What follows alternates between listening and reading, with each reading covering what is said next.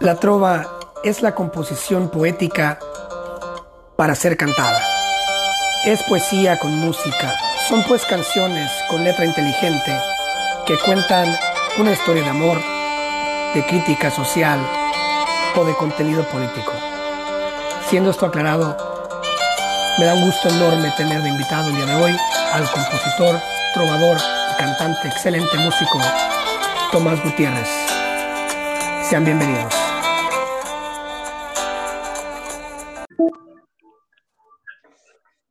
Maestro Tomás Gutiérrez, bienvenido a mi podcast. Gracias por estar aquí. ¿Qué tal? Gracias por la invitación. Muy buenos días. Maestro, eh, quisiera, quisiera comenzar eh, con decirle a la gente cómo fue que usted y yo, bueno, nos conocimos desde, este, desde, desde mi parte, ¿no? Desde mi lado. Eh, y yo creo que usted me va a dar la, me va a dar la razón en esto que cuando uno comienza a hacer arte, ya seas músico, compositor, escritor, lo que sea, ¿no? El mismo arte te, va llevando a conocer, pues, ciertas circunstancias que, una persona común no, no conocería o no experimentaría. Y también a conocer gente no común, que gente común, pues, no todos los días se encuentra, ¿no? Este, y usted es un, es un caso de eso. Eh, cada, cada, vez que he dado un paso eh, a crear algo, eh, trae consigo muy bonitas experiencias y gente muy talentosa. El podcast me ha llevado a, encontrarme con gente muy talentosa, a encontrarme conmigo mismo primero y, a encontrarme con gente muy talentosa y quiero pues darle las gracias por haber aparecido como un gran amigo y también pues darle las gracias por estar aquí hoy en esta bonita mañana eh, ustedes de Tlaxcala, México, yo desde San Francisco, California. Bendita tecnología. Este, para la gente que no sabe, ¿no? estamos, obviamente, por lo de la contingencia, grabando a distancia. Maestro, muchas gracias por haberme mandado ese link eh, aquel día a mi Instagram. No sé si fue usted o fue su equipo de trabajo, pero eso llevó a que yo escuchara su disco, un disco que se llama Compañera. Y le voy a confesar que soy muy escéptico a veces a los mensajes que me manda la gente en Instagram. Obviamente los leo todo, pero cuando, cuando son links, eh, me reserva un poquito. Pero miré que, que, era un link a un disco y dije, oh, pues, ¿no? Vamos a experimentar, vamos a ver. Y le doy clic al disco y, y, veo que es un disco de trova, entonces quedé más captado, ¿no? Porque yo amo la trova, para la gente que aún no lo sabe. Y empiezo a escuchar el disco, ¿no? Y dije, bueno, vamos a escuchar a, pues, este amigo, ¿no? Y cuando ya iba a la tercera canción, ya no pude detenerme. De repente me vi en la séptima canción y no me pude detener. Y de repente me vi escuchando la última canción y dije, ¿what? ¿Eso fue todo? ¿No? ¿No hay más canciones? Y pues me indigné, así que lo volví a escuchar una y otra y otra y otra vez, hasta que pues descubrí que me encanta ese disco y me encanta su trabajo y que pues me considero pues digamos que un fan, un seguidor de, de su música y, y, dije pues lo tengo que tener en el podcast, tiene que ser mi amigo, tenemos que crear una amistad, esto no se puede perder. Así que pues muchísimas gracias maestro por estar aquí, gracias. No, al, al contrario Cristian, gracias a ti por haberte permitido escuchar, escuchar el disco, abrir el link y comenzar a escuchar, porque tienes razón, muchas veces llegan tantas cosas ahí a, la mensajería, ahí en, internet, que pues no, en primera uno no siempre tiene el tiempo para estarlas abriendo, ¿no? En segunda, pues uno es muy escéptico también, soy así, muchas cosas no abro, pero pues es un caso fortuito y qué bueno que, que, te gustó ese disco, que lo abriste, que te gustó. Mira, eso hizo que nos conociéramos y hoy estemos aquí. Excelente, maestro. Mire, ya, eh, yo quiero que la gente lo conozca a usted, porque la gente que está escuchando este podcast ya me conoce a mí, este, obviamente. Y la que no me conoce, pues está conociendo, bueno, la que ya me conoce está aprendiendo cosas nuevas de mí, que es, es lo, que, pues, lo que estamos haciendo aquí, es compartir quiénes somos y que salgan cositas nuevas que la gente no, no conocía. Y la gente que pues no nos conoce, que nos descubra hoy, ¿no? Así que vamos a, eh, vamos a hablar un poco del disco, vamos a, a, tengo un par de observaciones que nos van a llevar a, una plática muy bonita. Yo lo sé que todo el mundo lo va a disfrutar, especialmente amigas y amigos que pues les guste la música, que yo creo que a todos, y que estén componiendo música, yo creo que también muchos. Así que pues me permite desglosar un poquito su disco, que la gente conozca un poco de las canciones y, y a platicar de ciertas cosas. Claro que sí. Sí, Cristian, adelante. Ok, en primer lugar, quiero preguntarle, ¿dónde está Tlaxcala? Creo que Tlaxcala es, es, el, es el lugar de los, de los memes. Este, eh, de repente hay muchos, yo creo que es más conocido en internet por los memes al decir que no existe, ¿no? Este, Tlaxcala es el, es el estado más pequeño de, de México. Estamos eh, al centro, casi al centro, estamos muy cerca de la Ciudad de México, estamos como a dos horas, estamos como a tres horas y media del puerto de Veracruz. Estamos cerquita de Hidalgo, colindamos con Hidalgo, colindamos con Puebla. Casi Puebla es, eh, es quien nos, nos está ahí este, abrazando todo el, todo el estado. Pero sí, Tlaxcala es un estado con mucha cultura y sobre todo mucha historia. Yo creo que la grandeza de Tlaxcala está en su historia. Actualmente no creo que haya mucha grandeza, pero es un, es un también un, estado que está muy descuidado. No, ha habido mucho avance eh, en estos últimos últimas décadas, pero la grandeza de Tlaxcala está creo que en su historia. Lo que estoy viendo es que es un, es un, es un lugar, bueno, pues he visitado yo, he tenido la oportunidad de visitar varios estados de la República, aunque sea de pasada. Eh, Tlaxcala es un lugar muy colonial, hay mucha casita de adobe, mucha casita de, tabique, hay mucho, obviamente no hay mucho edificio. Eh, para la gente de Centroamérica, y, sí, más que nada Centroamérica, yo creo que Tlaxcala se parece a lo que es la antigua Guatemala o eh, a, San Salvador, a la parte antigua del Salvador, donde hay casitas muy bajitas de un solo piso. Todavía veo que hay como calles de tabique, ¿no? Sí, todavía hay muchos lugares donde hay casitas de, de adobe, de tabique.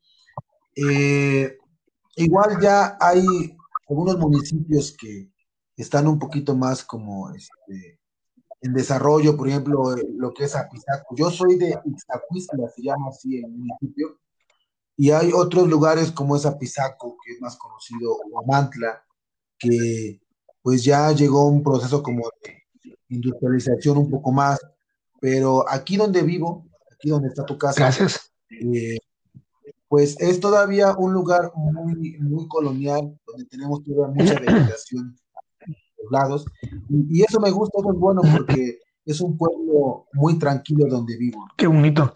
Y sin duda influye mucho en, en, en, el arte, ¿no? Que te contagia de uno, de donde uno crece, ¿no?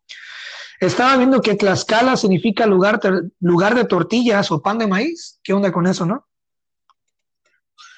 Sí, así es, por su, por su etimología significa este, lugar, lugar de maíz. ¿Y qué tal las tortillas de Tlaxcala? ¿Están ricas? Sí, deliciosas. Aquí sí somos bien, tortilleros.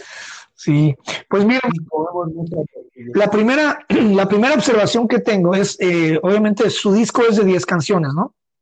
Este, y cada una hay una frase eh, peculiar que a mí me captó. Y también cada canción lo que me gusta es que nos, nos cuenta una historia y nos transporta. Y, nos, y usted es muy bueno para crear esa, ese escenario en la mente, ¿no? Este, y lo hizo conmigo en 10 canciones, tengo 10 escenarios diferentes. Este, así que vamos a pasar con el cuestionario. ¿Está listo? Sí, adelante. Vamos, con el juego de preguntas. Ahí le va. La primera canción del disco se llama La Princesa. Eh, y en, en, primer lugar es, quiero que me explique un elemento muy bonito que usted utilizó en todo el disco, que sin duda le da un toque grandísimo, es el violín Ah, ¿Usted toca el violín o tuvo algún invitado especial que tocara el violín en su disco? Eh, fue una invitada muy especial. Su nombre es Irma Guadalupe Barragán Velázquez. Ella es una oaxaqueña que tuve la fortuna de coincidir con ella durante mis años de universidad. Fue mi compañera. Eh, de repente descubrí que que tocaba el violín, ella descubrió que yo tocaba la guitarra, comenzamos a armar por ahí algún proyecto de presentarnos, eh, pasó el tiempo ya cuando empecé a hacer el disco, definitivamente dije, pues el violín de Irma tiene que estar sonando en este disco. No, y toca muy bonito, así que saludos a Irma, espero que también escuche el podcast y lo comparta. Y, eh, eventualmente me encantaría un día este, invitarla también al podcast porque es una violinista extra, extra normal, toca muy bonito el violín, ¿eh? Y sin duda le da un toque muy grande a este disco. Sí, fíjate, te cuento que cuando yo hice los arreglos del disco, porque aparte de que la música y la letra es mía, también los arreglos yo los hice. Mm. Eh, entonces, eh, yo soy guitarrista, más que cantante me considero guitarrista, este, porque le he invertido mucho más tiempo en la guitarra, ¿no? Entonces, muchos de los arreglos que están en el disco, o si no es que todos, yo los hice pensando en que fuera una guitarra, que, que los ejecutara, ¿no? Un, guitarrista. En este caso yo o alguien más. Cuando tengo la idea de invitar a Irma, eh, pues yo le pasé los arreglos como estaban, ¿no? Con técnica de guitarra. Entonces, me, eh, un día me dice ella, pues, este, dice, es que estos arreglos están un poquito complicados. Le digo, ¿por qué? Dice, este, pues por este tipo de, de, notas que en el violín no son muy comunes para poder tocarlas. Y le dije, ah, tienes razón, ¿no? yo pensé en, hacer otros arreglos y me dijo, no te preocupes, vamos a intentarlos. Y los hizo, ¿no? Yo quedé sorprendido porque sí los hizo. Y una canción de ellas, que me voy a adelantar un poco, es Flor y Luna. Si tú escuchas el violín en Flor y Luna, o sea, es algo muy hermoso todo el, todo el, el toque del violín. Y esos, esos arreglos eran para guitarra y los hice en violín y creo que el resultado fue, fantástico. Sin duda sí, hasta me robó un suspiro, la verdad. Eh, ese violín, quedé enamorado de ese violín. Y este, con Irma vamos a, vamos a buscarla, la vamos a encontrar y vamos, la, vamos, la voy a invitar a algún proyecto algún día. Lo, lo digo aquí públicamente. La princesa. Eh, ¿Sí? Hay una frase que me mató ahí. Dice, la primera la, la princesa pasa el día en internet buscándolo a él. Eh, y a mí me, bueno, lo que a mí me hizo pensar es una relación virtual.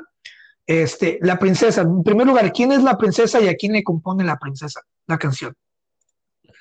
Bueno, la canción de la princesa surge por ahí de algún, de algún amor de, juventud. Eh, yo creo que es de las canciones más viejitas que me tiene el disco, que ya la tenía de hace algunos años.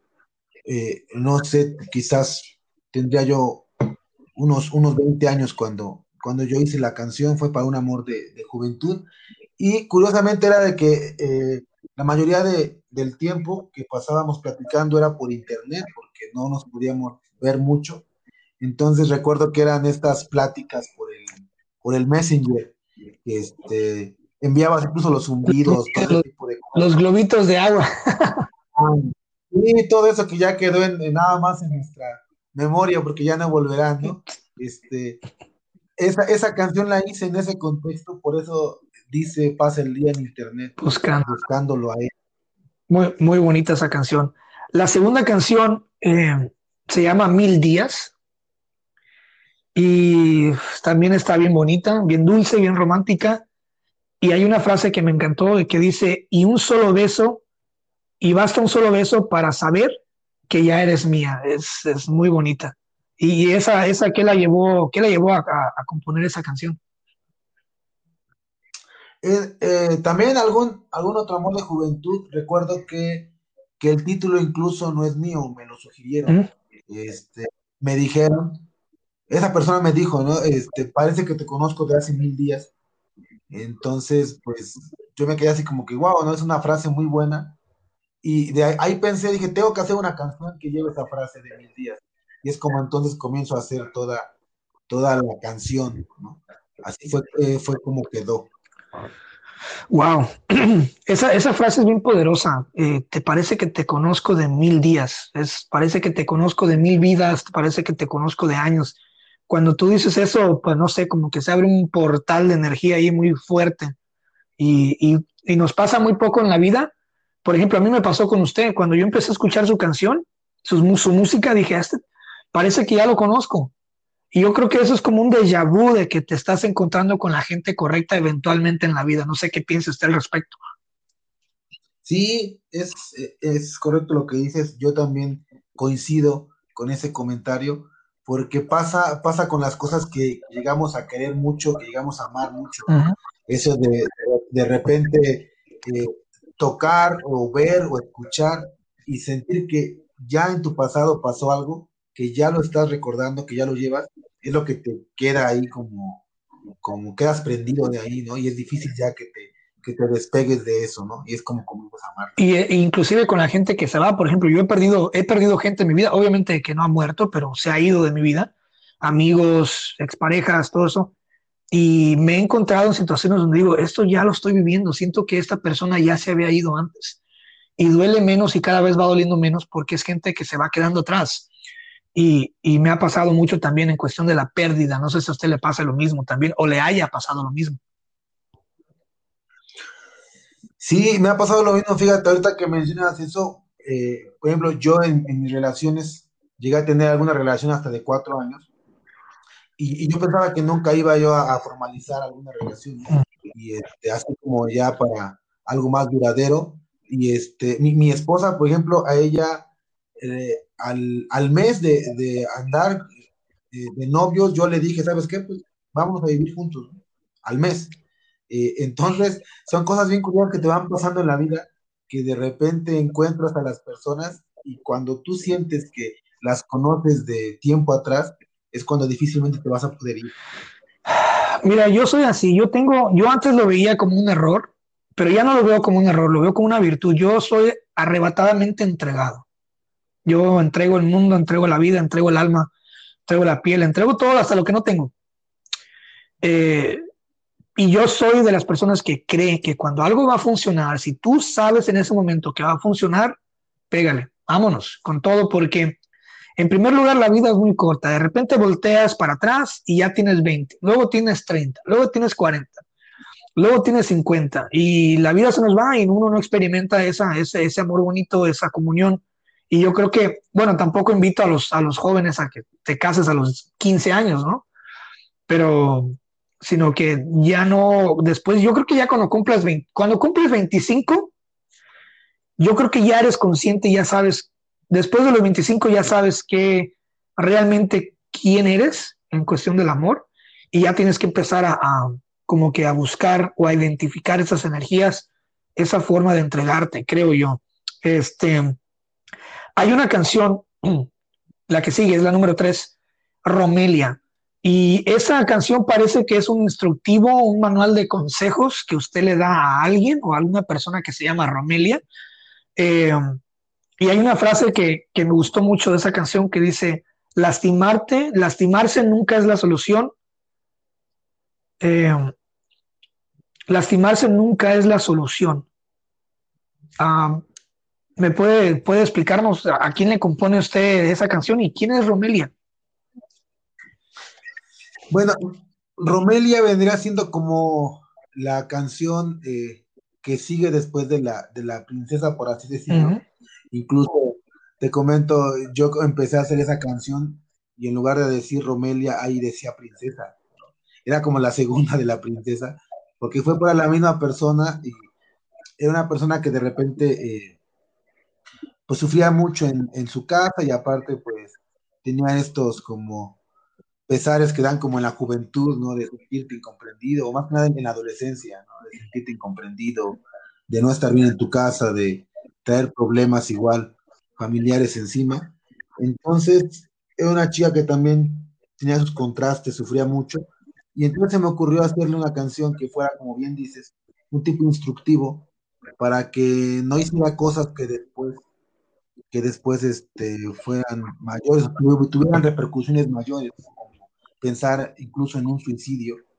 Y me di cuenta de, de repente que era una angustia por la que pasaban muchas adolescentes en su casa. Y fue como entonces decidí hacer Romelia como un tipo eh, consejo de decir, pues sabes que no te lastimes, más adelante encontrarás la situación y encontrarás personas que, que, realmente van a estar ahí contigo y únicamente tienes que vivir y no lastimarte.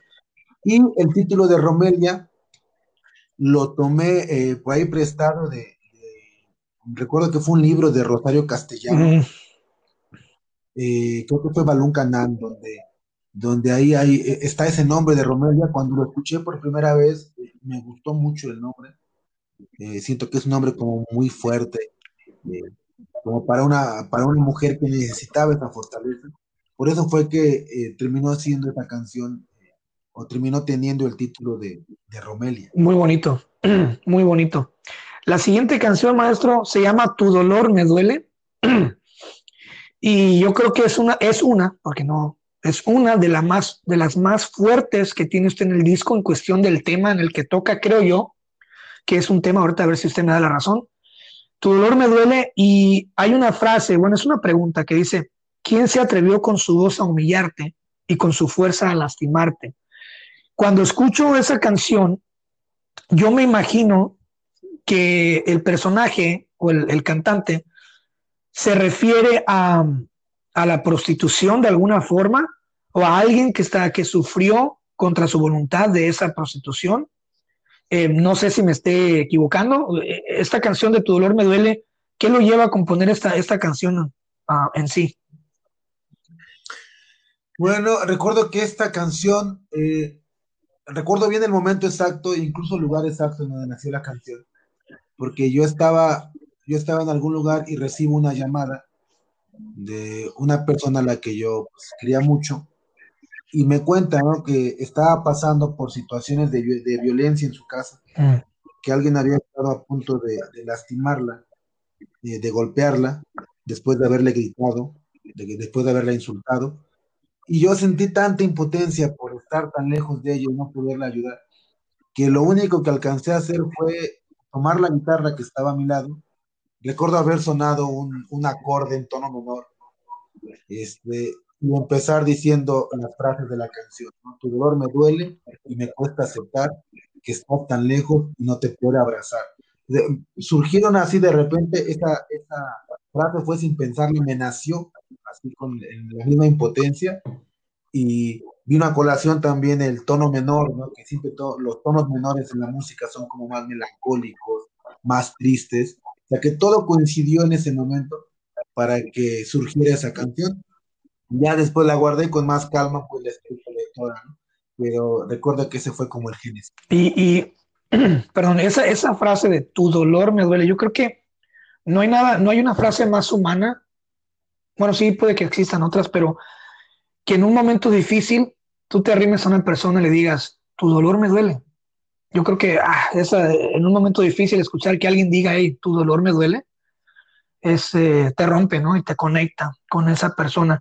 Luego, después de esa canción, sigue otra que está mm, este, profunda, eh, muy profunda, y que inmediatamente, maestro, inmediatamente me hizo pensar en tres géneros a los que esta canción se puede aplicar. Primeramente, el nombre de la canción se llama Tus ganas de llorar.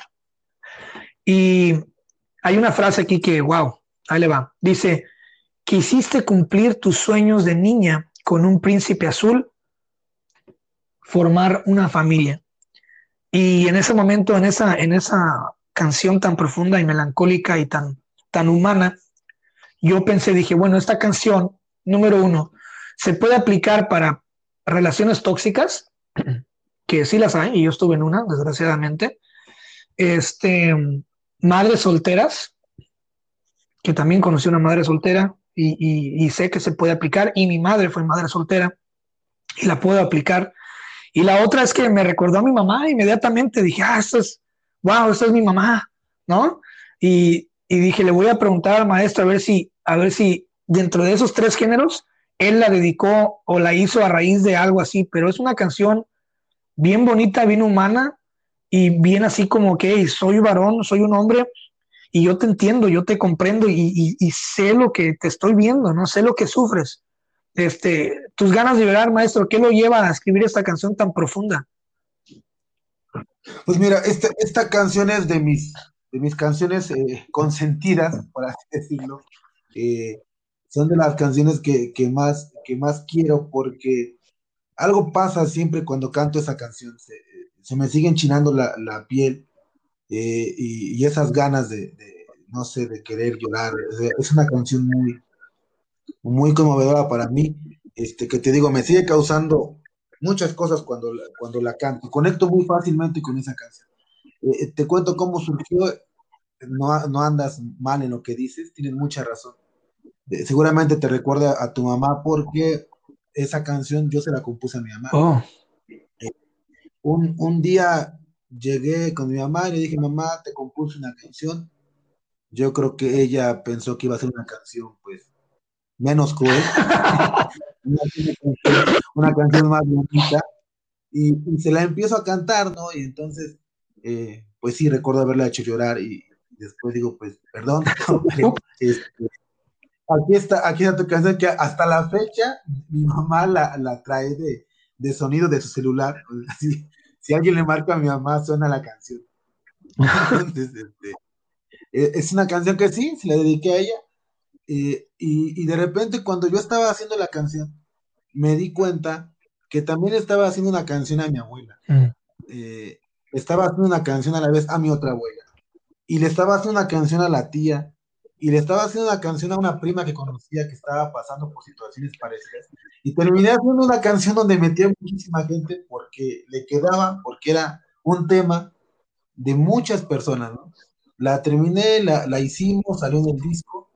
Y lo curioso es que ya cuando la empezó a conocer la gente, se me acercaban y me decían, oye, gracias, ¿no? Eh, porque hiciste una canción donde está toda mi vida. Yo soy el, la protagonista de tu canción. Y yo decía, wow, ¿no? ¿Cómo, cómo pudo haber sido una canción que, me inspiró una persona para después volverse una canción de, muchas mujeres? Se me acercaban incluso mujeres jóvenes que me decían, toda, toda la canción no me queda, pero hay fragmentos que es mi vida entonces, eh, es una emoción bien grande el que, el que lleguen y te empiecen a decir ese tipo de cosas, que empiezan a contar sus testimonios de vida y que la canción sea también de esas personas y de tantas personas. Las mujeres, las mujeres maestros son seres muy hermosos, muy sentimentales, perdón, bien entregados y a veces a veces el, el, ¿cómo se llama? El mismo machismo o la costumbre o el, el, machismo que es una costumbre en México y en muchos países de Centroamérica y Sudamérica, este, y en muchas partes del mundo, esa cultura arraigada en la genética, que es muy difícil lucharla, sí se puede vencer y se puede reeducar el machismo, lleva pues a que muchas mujeres sufran de mucha, de mucho de mucha violencia pasivo-agresiva, no necesariamente física, que también, pero sino pasivo-agresiva de, que les bajan el autoestima, ¿no? Y es bien triste. Y, esa canción, qué bueno que, que, haya sido tan identificada y lo va a seguir siendo, maestro. Esa es una de las canciones que, lo, que lo, van a, tener a usted para la prosperidad, yo sé. Y, y wow, otra canción del disco, perdón, hasta, la voz se me fue porque me empecé a acordar de mi mamá y sí se me enchina la piel y se me rompe la voz poquito. Así que le pido disculpas a la audiencia. Bueno, ya, antes de que nos pongamos sentimentales. la siguiente canción, maestro, se llama Si de amor se trata. Es la canción número, número 6 del disco. La empecé a escuchar y dije, esta es una autobiografía.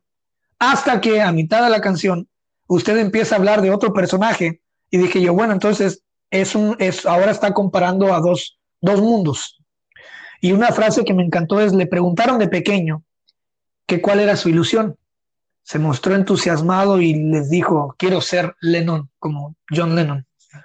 Eh, y después empiezas a hablar de otro, de otro personaje y empieza a entrar otro personaje y empieza como una comparativa de mundos. Eh, la canción, si de amor se trata, maestro, ¿de qué se trata esa canción? Pues es una canción que toca un tema, un tema este, muy vergonzoso para, para, yo creo que será para todos, pero más para aquellos que sí reflexionamos este asunto de la trata de personas. Y, digo vergonzoso porque tuve Tlaxcala, un, un estado que está catalogado a nivel internacional como ser uno de los de los este de los lugares donde donde más se, se practican este tipo de, de cosas, ¿no? Como es la, es la prostitución. Y no, no que aquí haya demasiada prostitución, ¿no? Sino que es como, hay un lugar aquí en Tlaxcala que, que según dicen, yo creo que sí, que el 70% de personas están dedicadas a la trata de personas y actualmente están distribuidas en muchas partes del mundo. Es un tema este, que, que pues, es muy delicado y que yo cuando estaba haciendo el, el disco de compañera, eh, yo tenía que, si, el centro de ese disco iba a ser la mujer y, también iba yo a narrar en ese disco las cosas que le tocaban vivir, las cosas que le lastimaban, pues definitivamente tenía que estar la trata de, personas ahí metida. Entonces, esa canción toca ese tema. Hay tres actantes. El primero es pues la víctima, después es el, el tratante y el tercero, desde luego, es el consumidor, porque si no hubiera consumidor, pues simplemente podría haber tratante y podría haber víctima, pero no existiría la trata porque nadie consumiría, ¿no? Claro. Entonces, incluso por ahí en un, es muy larga porque tuve que, que, que, este, que meter ahí todos los elementos que la, que la, este, que la conforman. Incluso por ahí al final dice una frase este, y no importa, ¿no? Tanto el empresario como el obrero, o sea, no, el consumidor no importa la, clase social, incluso muchas veces no importa eh, no cómo fuiste educado, sino que terminas cayendo, ¿no? Como en ese tipo de, prácticas, como es, la, como es el consumo de, la, prostitución. Y esa canción está inspirada, está inspirada en eso, en, en la trata de personas. Es un tema, es un tema, maestro, que ya no tiene que ser un tabú ni tiene que espantar a la gente. no puedes mirar para el otro lado. Existe, está, está pasando. Yo tuve una compañera de secundaria que, eh, que pues, de repente descubrimos un día que ella se dedicaba a eso. En la secundaria, maestro, en la secundaria, menor de edad. Y pues obviamente hubo un gran escándalo, eh, se salió de estudiar ahí, y la, la descubrieron por, porque empezaban los, los videos, empezaban las, pues el internet, ¿no? y de repente pues alguien la descubrió y pues toda la escuela supo, todo el mundo supo, pero ya descubrimos, maestro, de que había varios maestros que sabían de, eso. Y fue, o sea, es una cosa horrible que saber que es tan fácil que ciertas muchachas y señoras también ya grandes caigan a veces pues, sin querer queriendo en, ese negocio, ¿no? Y la misma necesidad, la misma crisis también a veces, el, no ver un futuro. Y pues al contrario, al, al final de todo, maestro, es la prostitución siempre será un atajo para todo, ¿no? Este, y pues bueno, me da mucho gusto que haya metido ese, ese tema ahí en el disco. No se puede hablar de un disco que habla de una mujer o de la mujer sin tocar ese tema, la verdad. Este, Después de esa canción, maestro, viene una de mis favoritas. Todas me gustan, pero hay dos favoritas que son mis favoritas. Esta es una de ellas. Y la razón por qué es porque yo experimenté mucho de esta canción eh, de forma visual. Yo miré, yo escuché, yo vi, eh, yo sentí, también eh, fui víctima. Y es la violencia en mi país, así se llama la canción, la violencia en mi país. Y hay una frase que yo dije, ah, chingado, ¿por qué no la escribí yo? Son esas frases que dices, ¿por qué no se me ocurrió a mí, no? Pero bueno, es una frase buenísima que, que se quedó en mi mente y siempre la recuerdo cuando voy en la calle caminando.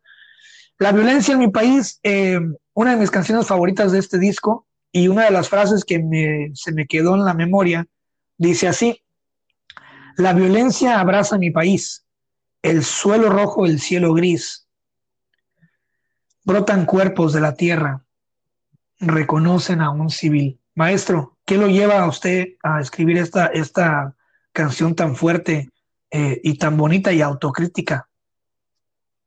Sí, bueno, el, contexto de la canción está por allá del año 2010, eh, por ahí 2010-2012, cuando ya estaba saliendo de aquí de la presidencia Felipe Calderón, eh, y su famosa guerra contra, guerra casi ganada contra el narco, porque ese era como el, eslogan de ese entonces, ¿no? Ya estamos, estamos casi, casi ganando la guerra contra el narco.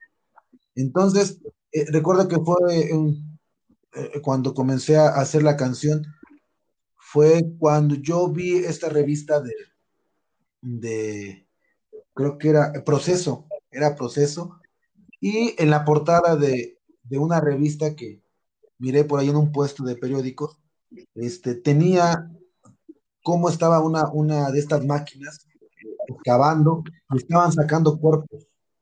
Eh, entonces, fue cuando yo eh, me impresioné mucho, me, me, llamó mucho la atención la, la, la, imagen y me estremeció, ¿no? Por eso es que en la canción dice, brotan cuerpos de la tierra, reconocen a un civil, porque de repente la, la, guerra contra el narco ya se había vuelto una guerra también de que no importaban que los civiles morían, ¿no? Ya eran como todos contra todos.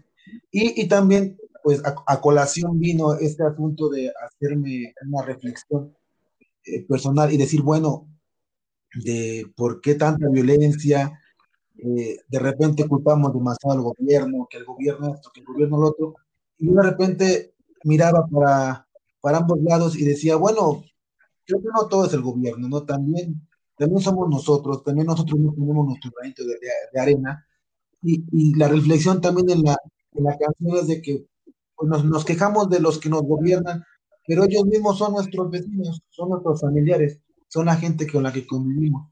Entonces, es un, es un problema, pues ya de todos, ¿no? Y, y, es una canción en la que yo hice una reflexión acerca de por qué tanta violencia.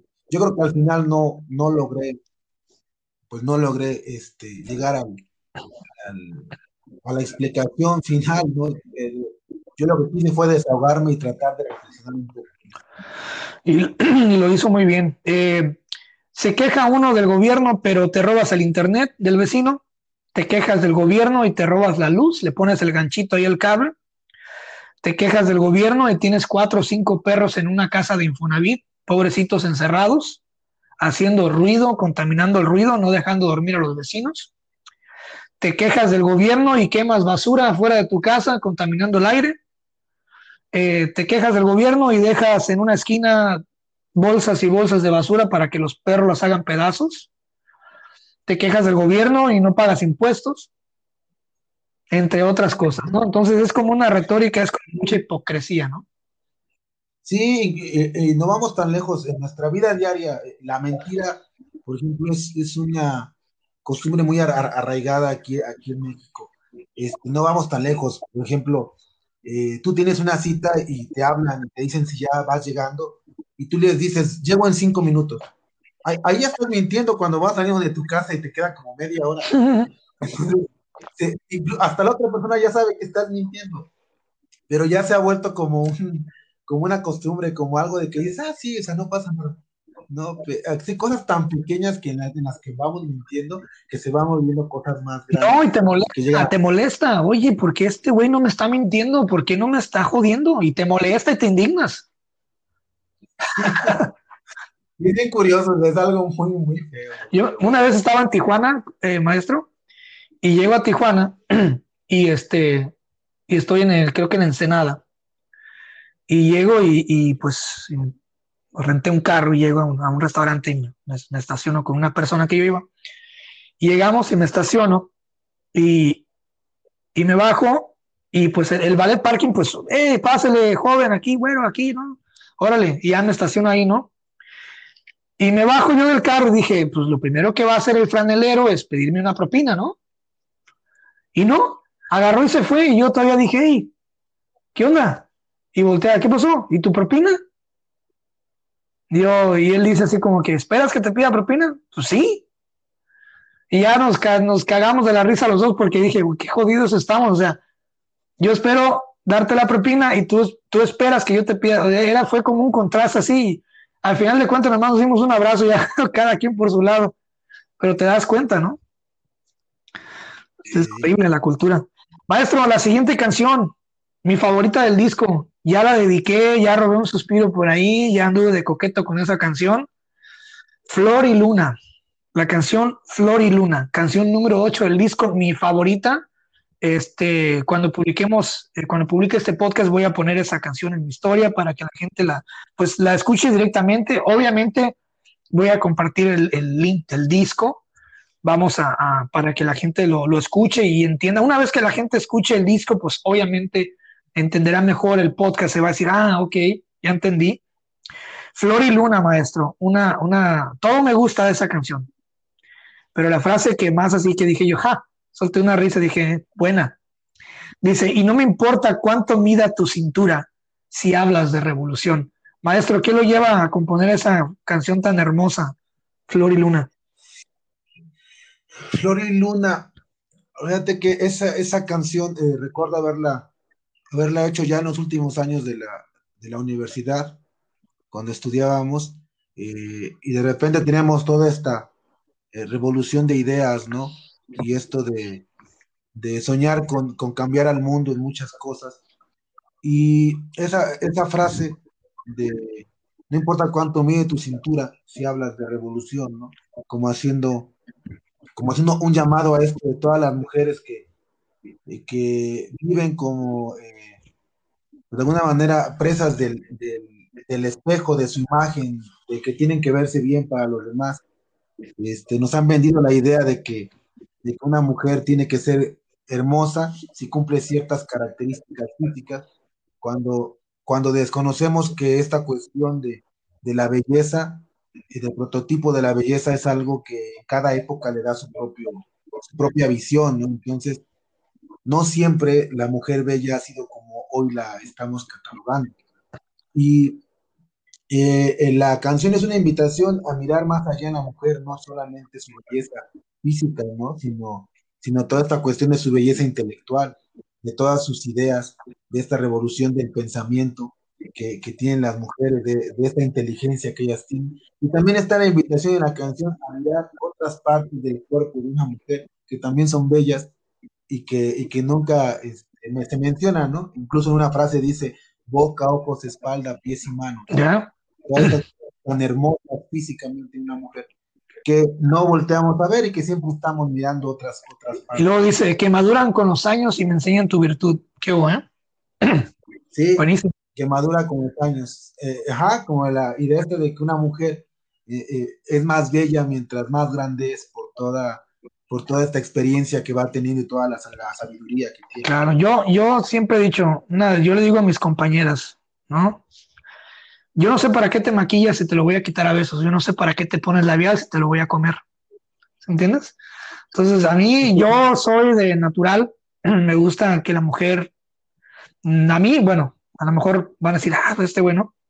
A mí me gusta salir con una mujer, con mi pareja, a donde sea y que traiga su pelito natural, su cara natural, su boquita natural, tranquila, que se sienta cómoda y que sea para mí el atractivo más grande en una mujer, maestro, es la feminidad. El porte, la seguridad, la voz, cuando, cuando hablan, eh, el porte cuando caminan. A mí me encanta la feminidad de una mujer cuando se, cuando se transmite. Cuando la abrazas y sientes ese calor, esa energía, para mí eso es el gran atractivo de, una mujer, este, sin importar el físico, porque el físico, maestro, usted lo sabe muy bien, el físico solamente es una coraza que nos dura ciertos años. la personalidad y la vibra ese es otro show, ¿no? Este, y sí, me encantó esa canción, maestro, y créame que no la voy a dejar de escuchar, me encanta. La siguiente canción de la número 9 se llama como el disco, la canción se llama Compañera, es muy bonita esa canción también, y, y también la dediqué ya, y gustó mucho, por cierto. Y hay una frase que me gusta mucho de esa, de esa canción que dice, compañera, cambiar al mundo es una gran quimera. Eh, ¿La dedica usted a alguien esta, esta canción?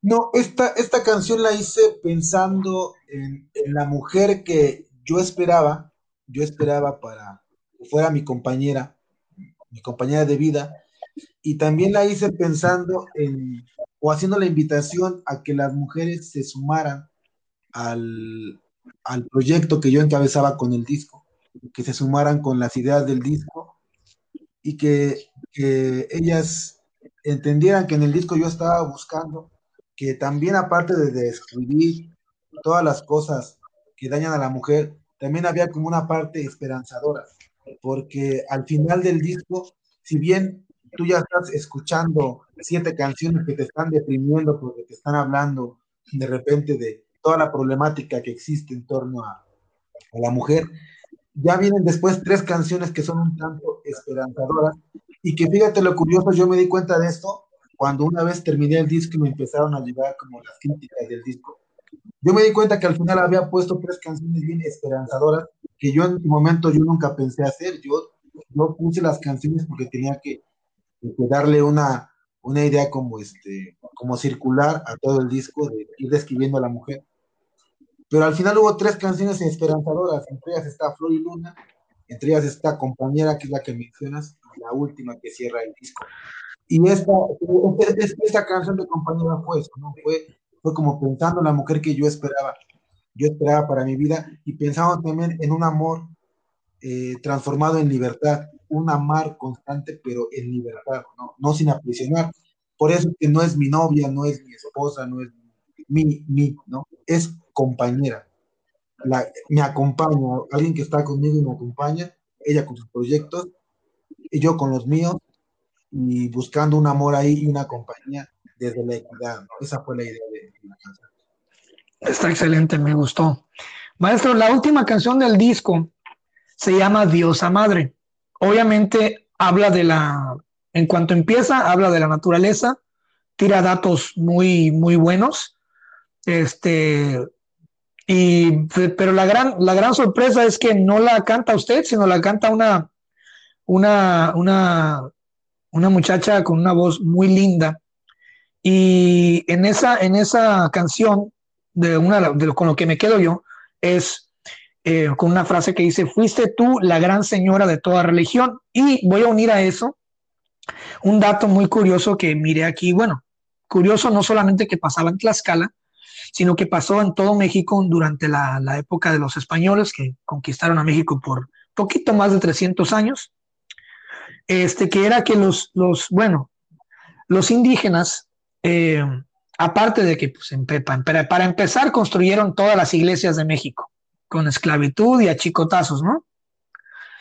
Y después, ya que estaban construidas las capillas y las parroquias y las iglesias, no se les dejaba entrar a misa, sino que se les hacía como una esplanada chiquita a un lado, donde pegaba el tremendo solazo y el frío y la lluvia.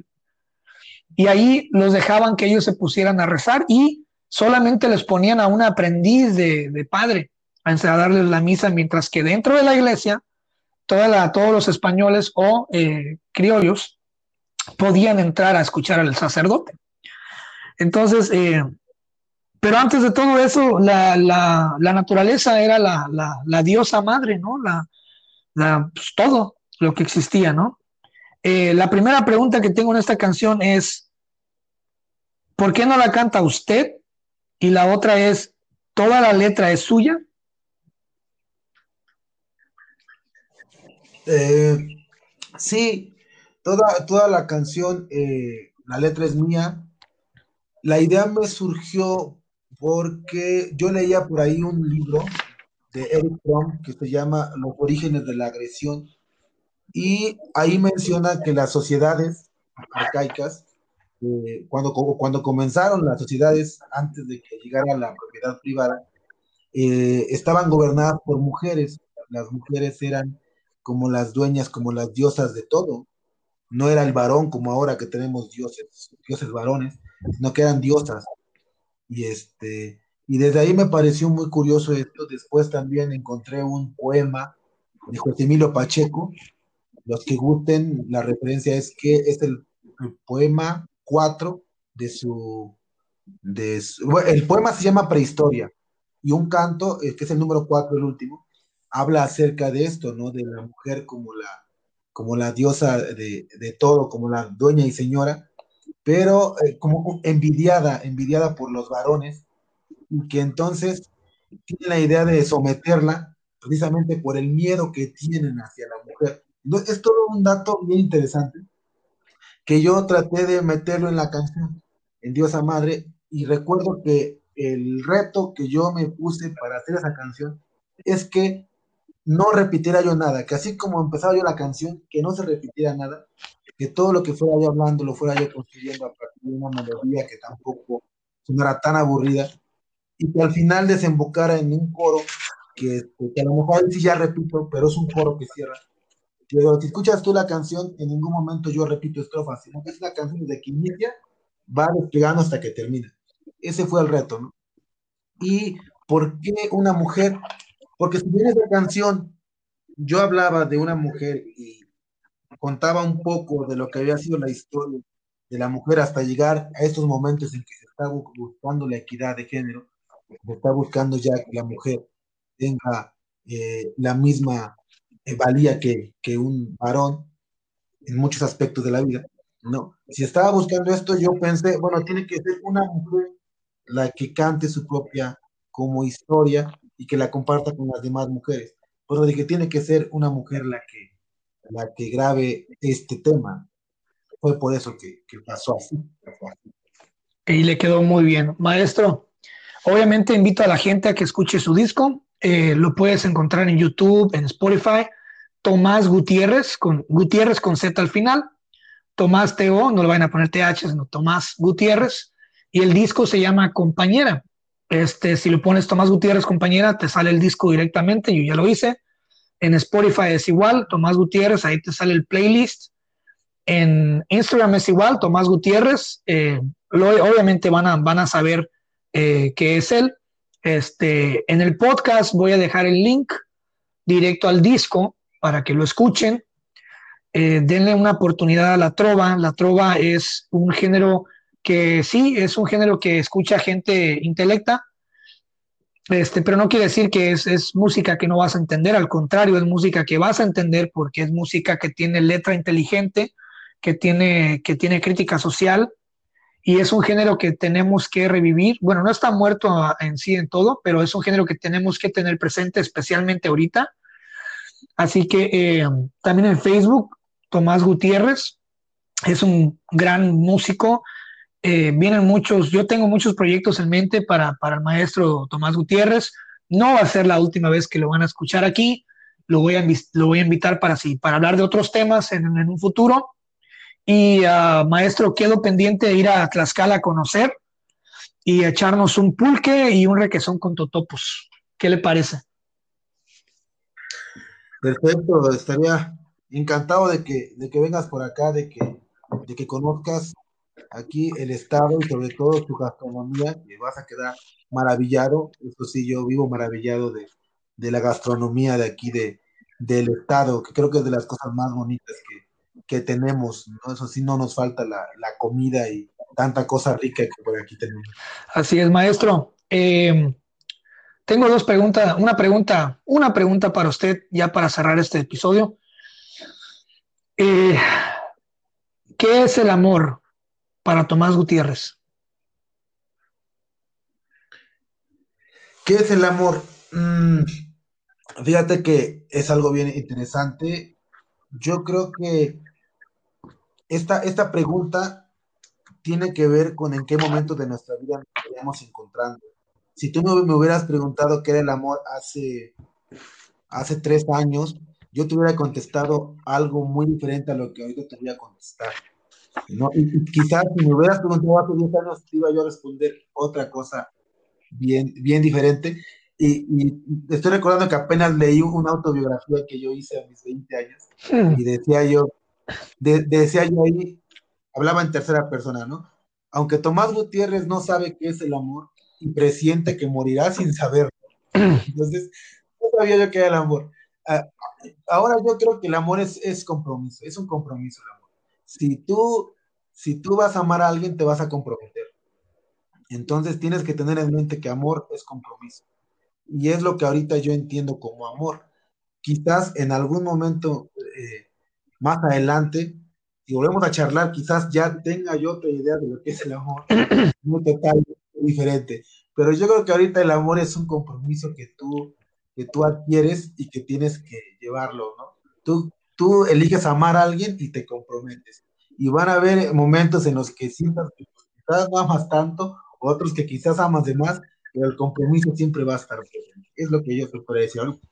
Perfecto, maestro. Vamos a hablar, vamos a tener muchos temas porque tenemos mucho en común, sobre todo el gusto por la música y ciertos artistas.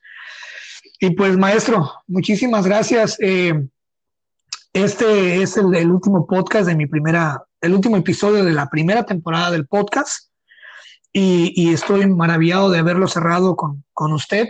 Este, el podcast eh, me ha, nos ha ido, me ha ido mejor de lo que pensé. Y, y pues nada, estoy muy agradecido con toda la gente que ha formado parte. Viene una revolución, el podcast va a cambiar, va a ser más, eh, un poquito, lo voy a revolucionar para beneficio del oyente. Y, y ojalá que la gente que hoy escuchó este episodio descubra, entienda, comprenda y valore el arte que hace Tomás Gutiérrez y que pues nos siga, nos siga apoyando a los dos. Maestro, muchas gracias, le mando un fuertísimo abrazo y eh, nos vemos hasta la, hasta la próxima. ¿Qué le parece?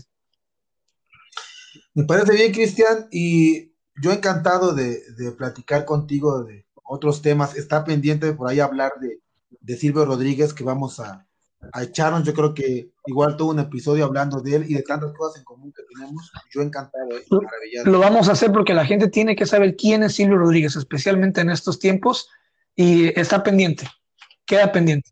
Gracias, maestro. Un abrazo fuerte. a ti, un abrazo igualmente. Gracias, Cristian.